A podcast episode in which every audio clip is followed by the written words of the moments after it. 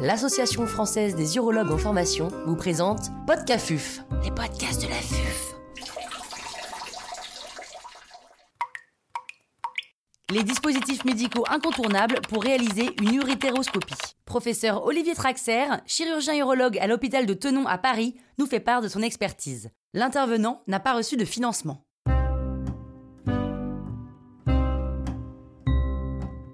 Faut-il utiliser un guide de sécurité en endo-urologie?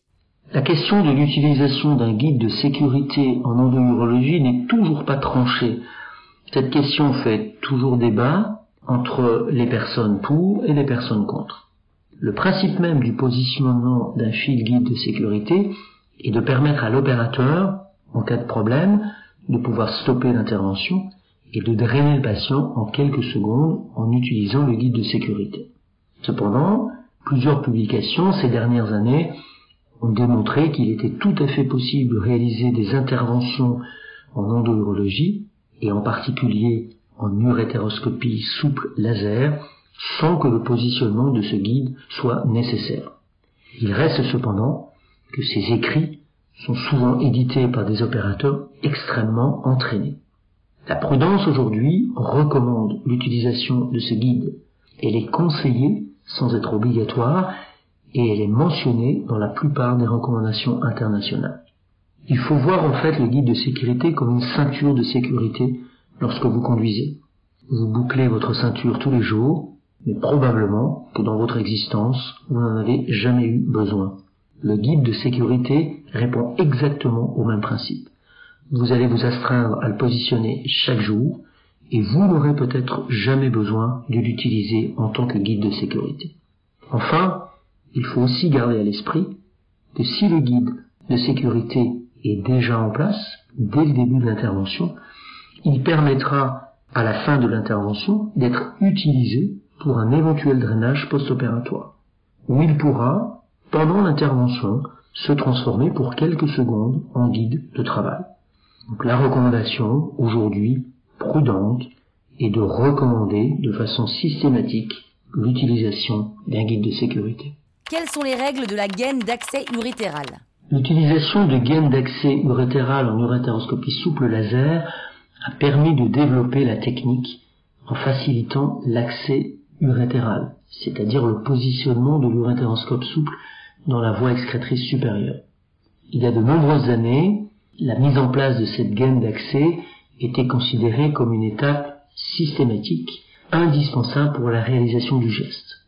Mais depuis, certains opérateurs, comme Michael Grasso aux États-Unis, ont plaidé contre la non-utilisation de gaines d'accès urétéral.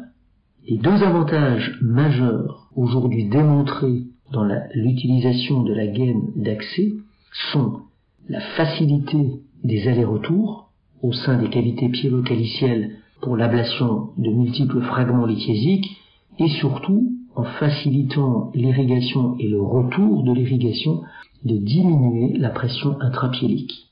Il ne faut cependant pas mettre systématiquement aujourd'hui une gaine d'accès urétéral. Ton utilisation doit donc être réfléchie en préopératoire et elle doit faire partie d'une véritable stratégie. Elle doit en particulier répondre à une question simple quel sera le bénéfice de la mise en place de la gaine d'accès? Est-ce que j'ai besoin d'une gaine pour faire de nombreux allers-retours au sein des cavités? Est-ce que j'ai besoin d'une gaine d'accès pour diminuer la pression intrapiélique à son minimum, pour minimiser par exemple le risque infectieux? C'est après avoir répondu à cette question qu'on utilisera ou pas une gaine d'accès. Il faut aussi aujourd'hui considérer que la gaine d'accès est un instrument qui peut être dangereux, car relativement volumineux. On recommande, là encore, de préserver l'anatomie des patients. Et il est donc préférable d'utiliser des gaines de petit diamètre, de 10 à 12 charrières. Le drainage post-opératoire est-il nécessaire? La question du drainage post-opératoire après urétéroscopie souple laser est là encore une question qui n'est pas tranchée de façon formelle. Les recommandations internationales s'accordent pour dire que si l'urétéroscopie n'est pas compliquée, il n'y a pas besoin de drainage post-opératoire. Et la question est de savoir quelle est la définition exacte d'une urétéroscopie non compliquée.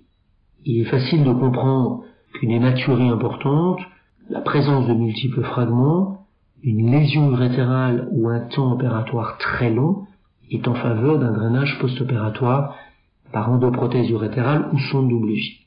Il est aussi facile de comprendre qu'une urétéroscopie très rapide, sans aucune lésion de l'urtère, sans saignement, sans fragments résiduels, ne nécessitera pas de drainage. Mais la question est de savoir quel type de drainage si on se trouve entre ces deux situations extrêmes. Dans le doute, il ne vaut mieux pas s'abstenir et drainer le patient en mettant pour quelques jours, au moins trois ou quatre, une sonde d'OVJ. Il est aussi possible de laisser en place une sonde urétérale pour 24 heures. Enfin, il a été démontré que l'utilisation d'une gaine d'accès urétérale de taille 12-14 charrière pendant plus d'une heure plaidait pour la mise en place d'une sonde J en post-opératoire. Ce choix est parfois difficile à faire et c'est souvent l'expérience de l'opérateur qui permettra de prendre la décision. Encore une fois, retenez que, en cas de doute, n'hésitez pas et drainez le patient pour quelques jours.